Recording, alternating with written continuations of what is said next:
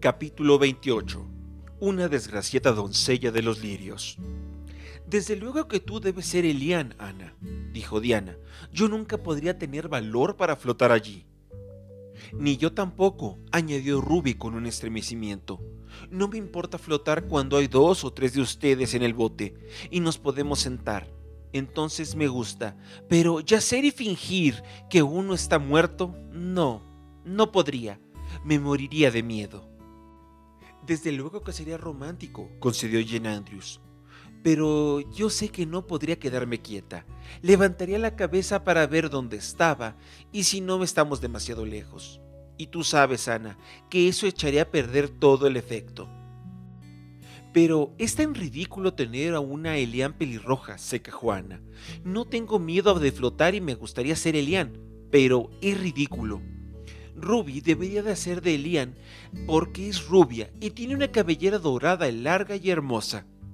Elian tenía su brillante cabello flotando en la corriente, ya sabes, y era la doncella como un lirio. Ahora bien, una persona pelirroja no puede ser una doncella como un lirio. Tu tez es tan blanca como la de Ruby, dijo Diana ansiosamente, y tus cabellos mucho más oscuros que cuando te los cortaste.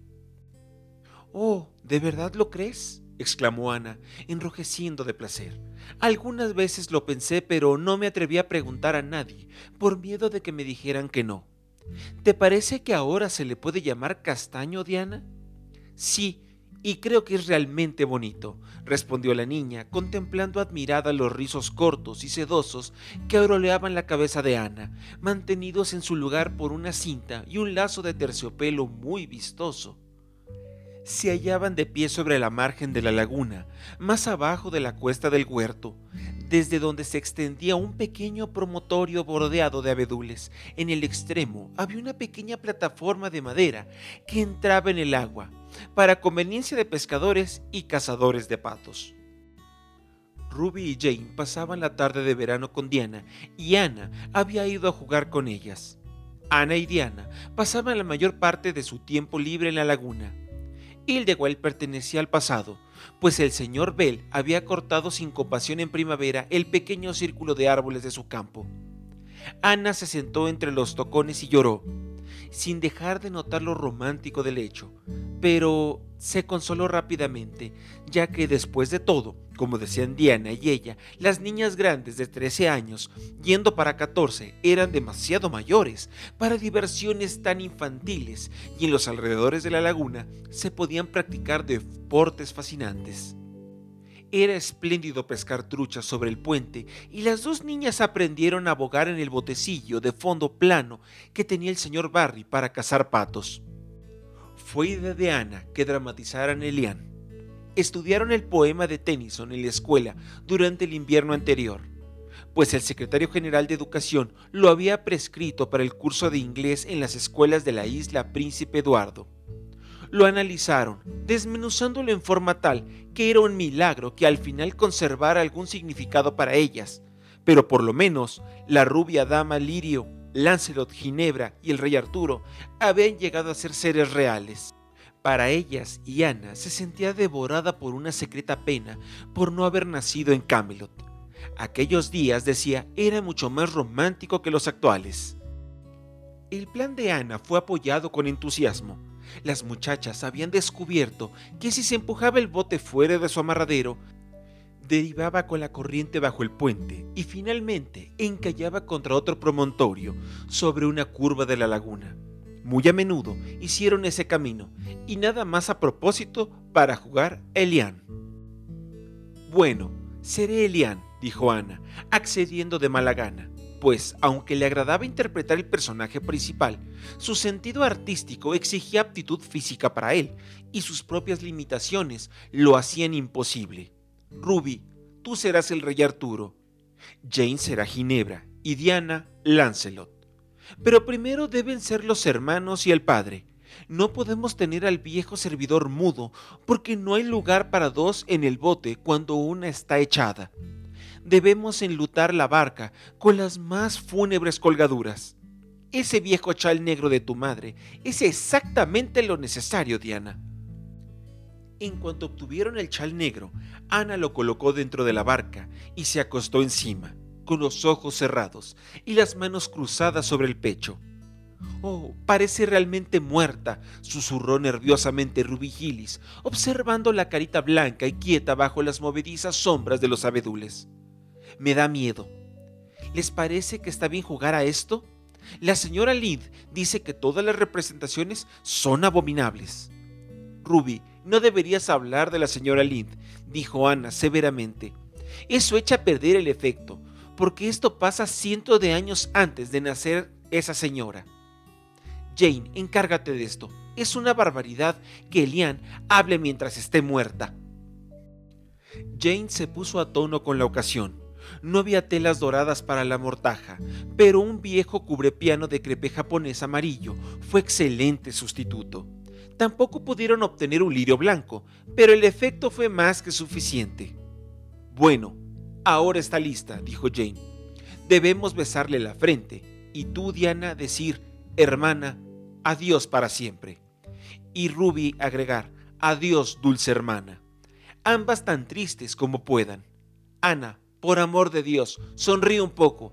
Ya sabes, Elian yacía como sonriendo. Así está mejor. Ahora empujen la barca. Y la barca fue empujada, rozando un sumergido pilón durante el proceso. Diana, Jane y Ruby solo esperaron lo suficiente como para ver la corriente, camino del puente, antes de cruzar los bosques y el camino a la carrera, hasta el promontorio inferior, donde, como Lancelot, Ginebra y el rey, debían esperar a la doncella de los lirios. Durante unos pocos instantes, Ana, derivando lentamente corriente abajo, gozó plenamente de lo romántico de la situación. Entonces, ocurrió algo no muy romántico. La barca comenzó a hacer agua. Al poco rato, Elian tuvo que levantarse, apartar la mortaja de oro y las colgaduras de color negro y mirar tontamente una gran grieta que cruzaba el fondo de la barca por la parte que entraba agua tumultuosa. El agudo pilón del embarcadero había descompuesto la quilla de la barca. Ana no lo sabía, pero le llevó bien poco comprender que se hallaba en un momento peligroso. A ese ritmo, la barca se hundiría antes de llegar al promontorio. ¿Dónde están los remos? ¿Dónde están los remos? Se habían quedado en el embarcadero. Ana lanzó un grito que nadie escuchó. Estaba terriblemente pálida, pero no perdió el ánimo. Había una sola esperanza, solo una. Estaba horriblemente asustada le contó a la señora Allian al día siguiente, y parecían años los que tardaba la barca en llegar al puente, mientras el agua subía. Recé, señora Allian, recé, con todas mis fuerzas, pero no cerré los ojos para rezar, pues sabía que la única manera en que Dios podía salvarme era dejando flotar la barca lo suficiente cerca de uno de los pilares del puente como para que me subiera en él. Ya sabe que los pilares son viejos troncos llenos de nudos. Lo correcto era rezar, pero debía ser mi parte observando, y bien lo sabía. Dije, Dios amado, por favor, lleva la barca cerca del pilar y yo haré el resto. En tales circunstancias, no se puede pensar en hacer una plegaria muy florida, pero la mía halló eco, pues la barca dio contra un pilar, quedando allí un momento, y yo, echándome al hombro el cubrepiano y el chal, me agarré y un providencial nudo y allí quedé, señor Alien, aferrada al resbaladizo pilar, sin forma de subir o de bajar. Era una posición poco romántica, pero no pensé en ello en aquel momento. Uno no se pone a pensar en romanticismos cuando acaba de escapar de una tumba acuática. De inmediato dije una plegaria de agradecimiento y luego dediqué toda mi atención a sostenerme con todas mis fuerzas, pues sabía que dependería probablemente de ayuda humana para volver a tierra firme. La barca pasó el puente y de pronto se hundió en medio de la corriente. Ruby, Jane y Diana, que ya esperaban en el promontorio, la vieron desaparecer ante sus ojos y no tuvieron duda de que Ana se había hundido con ella. Durante un momento quedaron inmóviles, heladas por el terror ante la tragedia. Entonces, chillando con todas las fuerzas de sus pulmones, Corrieron por el bosque, sin cesar de gritar mientras cruzaban el camino real.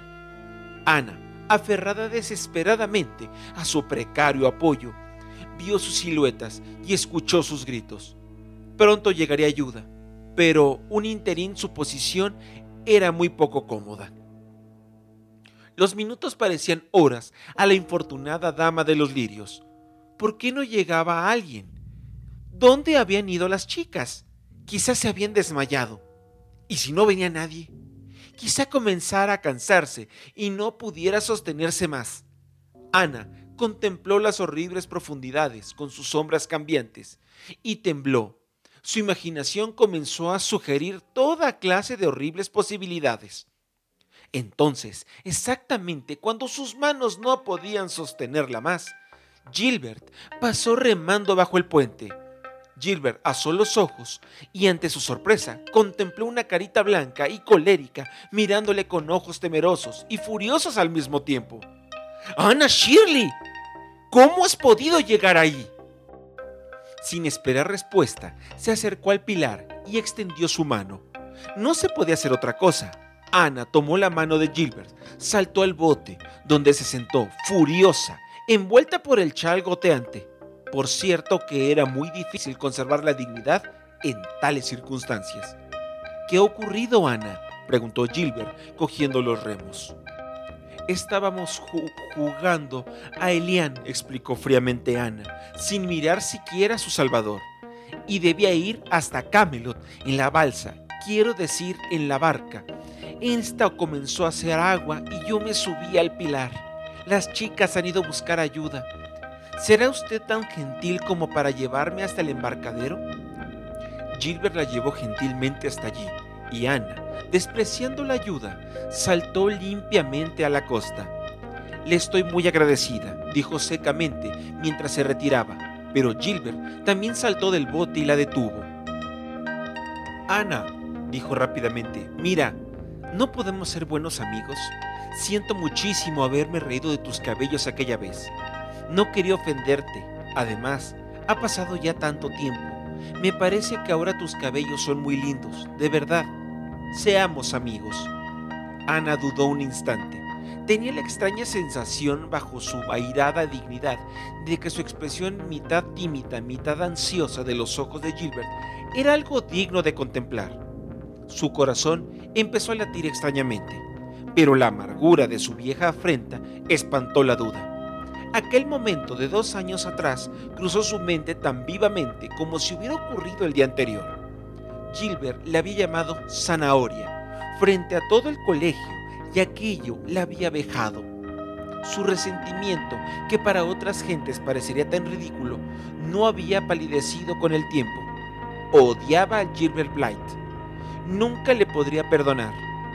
No, dijo secamente, nunca seré amiga suya, Gilbert. No quiero serlo. ¿Está bien? Gilbert saltó al esquife con la ira en el rostro. Nunca le volveré a pedir que hagamos las paces. Ni me importa tampoco, Ana Shirley. Se alejó rápidamente y Ana se fue por el camino abrupto bajo los abetos. Llevaba alta la cabeza, pero tenía una extraña sensación de tristeza. Casi deseaba haber contestado a Gilbert de otro modo. Desde luego, él había insultado terriblemente, pero aún así, en resumen, Ana pensaba que sería un alivio sentarse y llorar. Se sentía insegura. Empezaba a sentir la reacción del miedo. A mitad del camino encontró a Jane y Diana que volvían a la laguna completamente fuera de sí. No habían encontrado a nadie en la cuesta del huerto, pues el señor Barry y su señora habían salido Ruby Gillis tuvo un ataque de histeria y la habían dejado que se recobrara como pudiera, mientras cruzaban el bosque embrujado a la carrera hacia Tejas Verdes. Allí tampoco encontraron a nadie, pues Marila estaba en Carmody y Matthew recogiendo heno en el campo. Oh Ana, tartamudeó Ana, abrazándose su cuello y llorando alivio y con alegría. Oh Ana, pensamos que estabas ahogada y nos sentimos asesinas porque te obligamos a ser Elian. Ruby está histérica. Oh, Ana, ¿cómo escapaste? Subí a uno de los pilares, explicó Ana tristemente, y Gilbert llegó en un bote y me llevó a tierra. Ana, qué espléndido de su parte. Es tan romántico, dijo Jane, encontrando por fin aire para hablar. Claro que después de esto le hablarás. Claro que no, contestó Ana, con un retorno momentáneo a su antiguo espíritu. Y no quiero volver a escuchar jamás la palabra romántico, Jane Andrews. Siento terriblemente que me asustará. Todo ha sido culpa mía. Estoy segura de haber nacido bajo una estrella maléfica. Todo cuanto hago me pone a mí o pone a mis amigas más queridas en aprietos. Hemos perdido la barca de tu padre, Diana, y tengo el presentimiento de que no nos dejarán remar más en la laguna. El presentimiento de Ana resultó ser más un certero que de costumbre. Grande fue la consternación en los hogares de los Cuthbert y los Barry ante los acontecimientos de la tarde. ¿Tendrás cordura alguna vez, Ana? gruñó Marila. Oh sí, así lo creo, Marila, respondió Ana optimista. Un buen llanto en la grata soledad de la buhardilla había aliviado sus nervios y restaurado su maravillosa alegría. Creo que mis perspectivas de ser sensata son más brillantes que nunca. No veo cómo. Bueno, explicó Ana, hoy he aprendido una valiosa lección. Desde que llegué a Tejas Verdes he cometido errores y cada uno me ha ayudado a curarme de un gran defecto. El episodio del broche de amatista me curó de tocar las cosas que no me pertenecen. El error del bosque embrujado me curó de una excesiva imaginación. El pastel con linimento de cocinar descuidadamente. El teñirme el cabello de vanidad. Ahora no pienso en mi nariz ni en mis cabellos, por lo menos no muy a menudo, y el error de hoy me curará de ser demasiado romántica. He llegado a la conclusión de que no sirve de nada ser romántica en Avonlea. Estaba muy bien el amurallado de Camelot cientos de años atrás, pero ahora no se aprecia lo romántico. Estoy segura de que verá en mí un gran adelanto en ese aspecto, Marila. Pero Matthew, que estuviera sentado en silencio en su rincón, puso su mano sobre el hombro de Ana cuando Marila hubo salido. No abandones tu romanticismo, Ana, murmuró tímidamente. Un poquito es bueno, demasiado no, desde luego. Pero guarda un poco, Ana, guarda un poco.